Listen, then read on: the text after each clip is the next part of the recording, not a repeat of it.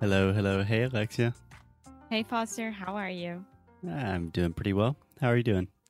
I'm just fine. Great. How is everything in Rio? Really hot, 41 degrees right now, so I'm dying. 41 degrees Celsius. Meu Deus. Yes. yes. Super hot. Super hot. Yeah. But I'm fine. I'm surviving. It's good to know. Here it's raining, it's storming, my dogs are going crazy. So w- we are both su- suffering a little bit. so, what are we going to do today? We are going to do something that I think is really fun. And as usual, the more fun that I think something is as a language teacher in general, the more you're going to suffer. yes. Okay, so Alexia, do you know what tongue twisters are? Trava-língua. Exactly. So tongue twisters. That's a word most people don't know in English. Twist. To twist is to, like to move your body or your tongue.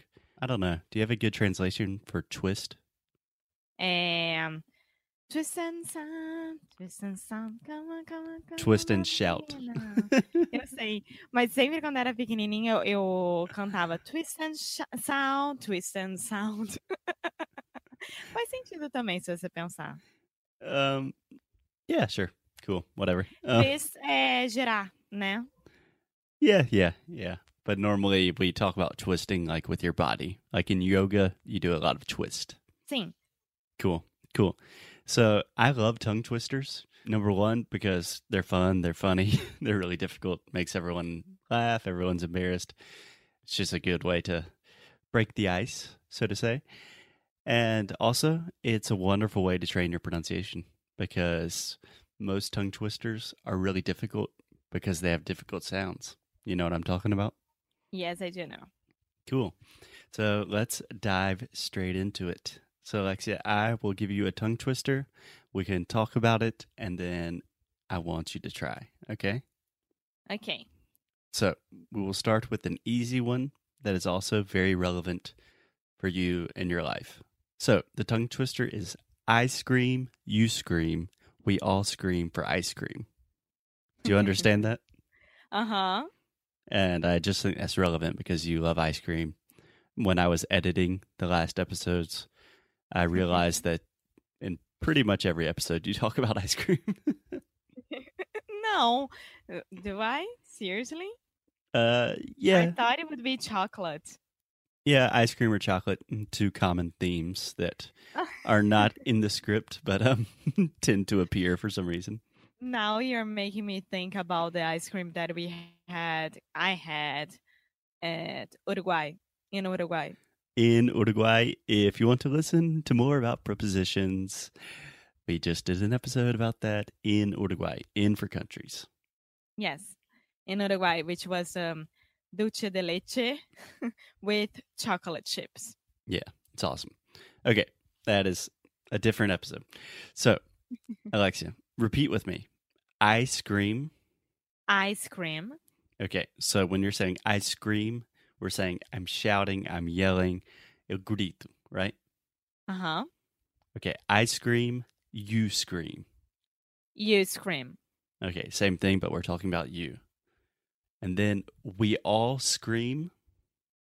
We all scream. So then we're everyone is screaming now for ice cream.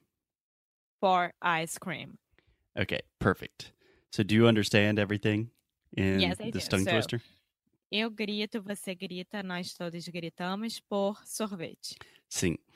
So if you listen carefully, if I say ice cream, eu grito, and then I say ice cream, é, sorvete, é a mesma pronúncia, não é? Qua- Sim, É igual. N- Quase não, é igual. Ice Sim, cream, sim, ice sim. cream. That's interesting, right?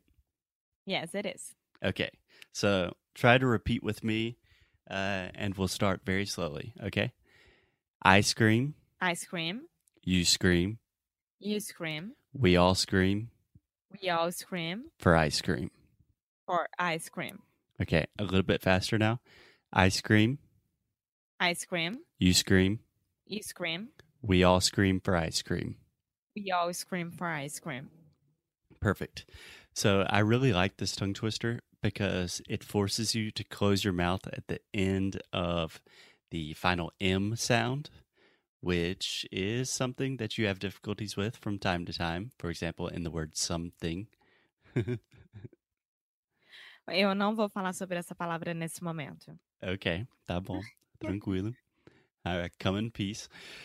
Okay, so Alexia, try to say the tongue twister all together now. So I'll say it one time fast, and then you try to say it. Ice cream, you scream, we all scream for ice cream. Ice cream, you scream, we all scream for ice cream. Okay, one more time. Ice cream, you scream, we all scream for ice cream. Ice cream, you scream, we all scream for ice cream. Pretty good, pretty good. Now try to say it as fast as you can. Ice cream, you scream, we all scream for ice cream. Você quase errou. Eu errei- errei mesmo. Vamos lá. Um, ice cream, you scream, we all scream for ice cream. Perfect, perfect. Yay. That's great. So, what I recommend with these tongue twisters, start super slow, make sure that your pronunciation is correct, and then just try to get faster and faster until it's impossible. And then stop and do something else with your day. E a dica nesse é para fechar a boca no M. Né? Exatamente. Exatamente. Isso. Cool. Okay, next tongue twister, Alexia. This is one I've tested you on before. So, Não. here it goes. How much wood could a woodchuck chuck if a woodchuck could chuck wood? Okay, Você sabe que eu É, repeat. demorei uma semana, né? Uhum. How much wood could a woodchuck chuck wood if a woodchuck could chuck wood? Oh my god! Pretty good. Pretty good. Okay, so let's break this down and try to simplify it. So repeat with me. How much wood? How much wood? Okay, so we're saying how much and then wood. You know what that means? Um, wood e ma- is, é madeira. My data. But we also have the word would in English, like would you go to the movies with me? Uhum. And what is the difference with the pronunciation? Wood, wood, wood, wood. No, no difference. No difference. It was a trick question. Yes. but it's crazy because a lot of my students they can say would perfectly but then when they have would like would you want to go to the restaurant because the way they see it in writing they have this crazy pronunciation like would would but it's just would so this Yeah. is the other u sound and it's just the uh sound like push should could look book would etc okay Perfect. Okay, so how much wood could a woodchuck chuck? So do you know what a woodchuck is? Aham, é o pica-pau. Uh, não. O que, que é? Ah, não, é aquele mini esquilo. É, mais ou menos. Na verdade, eu não sei exatamente o que, que é, mas é tipo um, um esquilo, é um animal meio esquilo. É uma marmota pra gente. Yeah, something like that. So I don't know the exact species, but it's a, Ah, É é uma similar. marmota. Eu jamais saberia que era uma marmota. yeah, not a super common word that we use in English, but Okay, so woodchuck chuck. Um, they're using chuck just as the verb as of what what a woodchuck does, like when they're eating. So Uh-huh. that's just like when they have their little teeth and they're. So so try to repeat with me. How much wood would a woodchuck chuck? How much wood could a woodchuck chuck? Perfect. Chuck chuck. Chuck chuck. Nice. And this is a great way to remember that the ch sound in English is normally like a th in Portuguese, at least in karaoke, like uh, Chiago. Sim. Yeah. So a lot of my students want to say shuck, like chiado, but it's ch, ch, chuck, É chuck. porque em português a gente tem o CH muito forte, né? Então confunde. É, tem muito mais a ver com o TH. So how much wood could a woodchuck chuck How much wood could a woodchuck chuck if a woodchuck could chuck wood? if a wood if a oh my god if a woodchuck if a woodchuck could chuck wood Okay, let's go really slow. If a woodchuck if a woodchuck could chuck could chuck wood. wood If a woodchuck could chuck wood. if a woodchuck could chuck wood Nice. You want to get that rhythm. If a woodchuck could chuck wood. if a woodchuck could chuck wood Nice. Awesome. So let's go real slow with the entire thing. How much wood could a woodchuck chuck if a woodchuck could chuck wood? How much wood could a woodchuck chuck if a woodchuck could chuck wood? How much wood could a woodchuck chuck if a woodchuck could chuck wood? How much wood could a woodchuck chuck if a woodchuck could chuck wood? How much wood could a woodchuck chuck if a woodchuck could chuck wood? How much wood could a woodchuck chuck if a woodchuck could chuck wood? Woo! Yay! That's my girl. That was awesome. that was the best. I'll never be you've able ever to done. do it again. We should probably stop now while we're doing good. a gente sempre tem que parar no sucesso total. É, tá. Você quer parar? Quer fazer mais uma? Não, mais um. Okay, mais um. This one's really difficult. This one is even difficult for me sometimes. Okay. So in this one, we are focusing on the difference between the S sound, just the normal S sound, like in the word, I don't know, uh, Sam, sneaker, snake, Aham. and then the SH sound, which is like the sound we were talking about, like chiado, in words like she, shore, uh, sheets, etc. Ok. So try to repeat with me. She sells. She sells. Yeah, ela vende. She sells. She sells. Okay, so the second part is seashells. Seashells. Do you know what seashells are? Aham. Conchas. Do mar. Isso. So seashells. No. uh, God, I errou. can't. Okay, so she sells She sells. seashells. Seashells. She sells she. Por que, que você escolheu esse se nem você consegue? Não, é bem difícil para mim também, eu sei lá. Porque quando eu, eu era eh, criança, eu tinha uma língua presa. Então eu sempre estava fazendo essas coisas. Então agora eu tipo, estou voltando às memórias da minha infância. Eu também, eu também tive que fazer fonoaudióloga, porque eu É. tinha a língua presa. Okay, Peraí, vamos lá. She sells seashells. perfect. She sells seashells.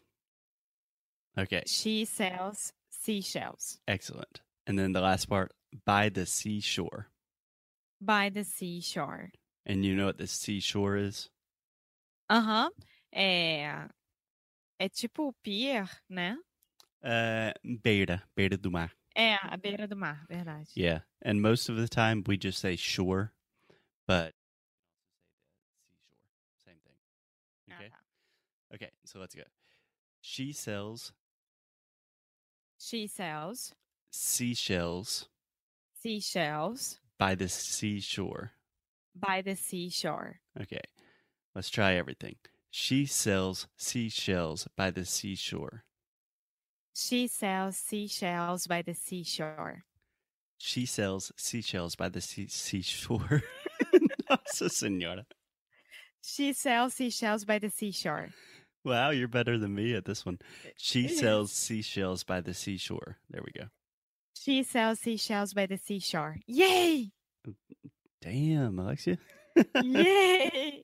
So cool. You're doing Let me great. try it again a little bit faster.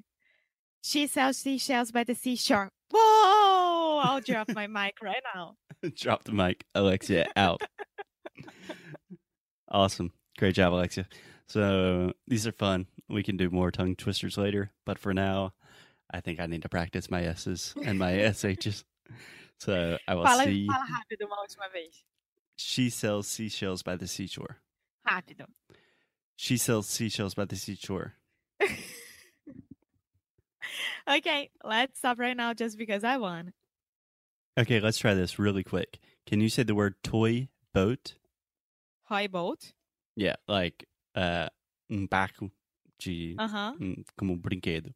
Toy barquinho. boat. Roy Bolt. Okay, now say that three times fast. I can't. Toy boat, toy boat, toy boat. É impossível. É impossível. Toy boat, toy boat, toy boat. Toy Toy boat, boat, toy boat, toy Toy boat. boat. toy boat, toy boat, toy boat. I can't. I can't. Yeah, that one's literally impossible. I've tried for years and still struggling. Okay, Alexia, I think that's it for today. I will see you tomorrow. Yes. Okay. See you soon.